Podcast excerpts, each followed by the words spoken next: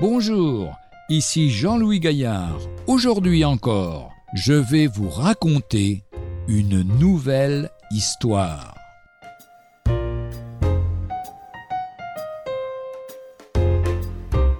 Un jeune homme entre en rêve dans un magasin. Derrière le comptoir se tient un ange. Le jeune homme lui demande Que vendez-vous? L'ange lui répond Tout ce que vous désirez. Alors le jeune homme commence à énumérer.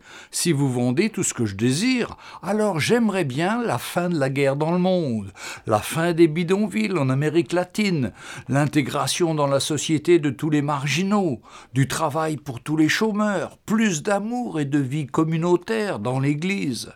L'ange lui coupe la parole. Excusez-moi, monsieur, vous m'avez mal compris. Ici, nous ne vendons pas de fruits, nous ne vendons que les graines. Dans l'évangile de Jean, au chapitre 12, verset 24, notre vie spirituelle est comparée à une graine ou à un grain de blé.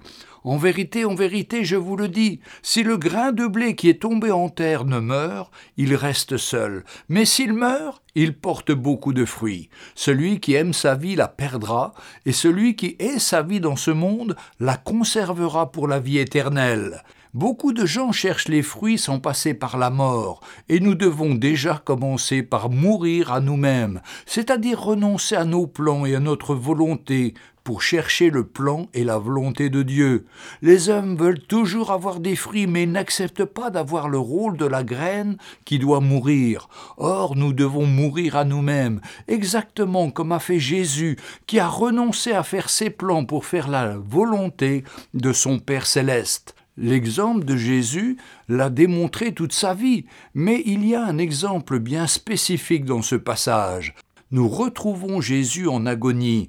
La crucifixion vient. Il est dans le jardin de Gethsemane, dans Matthieu chapitre 26, versets 38 et 39. Il leur dit alors Mon âme est triste jusqu'à la mort. Restez ici et veillez avec moi. Puis, ayant fait quelques pas en avant, il se jeta sur sa face et pria Mon Père, s'il est possible que cette coupe s'éloigne de moi. Toutefois, non pas ce que je veux, mais ce que tu veux et là nous aurons des fruits. Retrouvez un jour une histoire sur www.365histoire.com.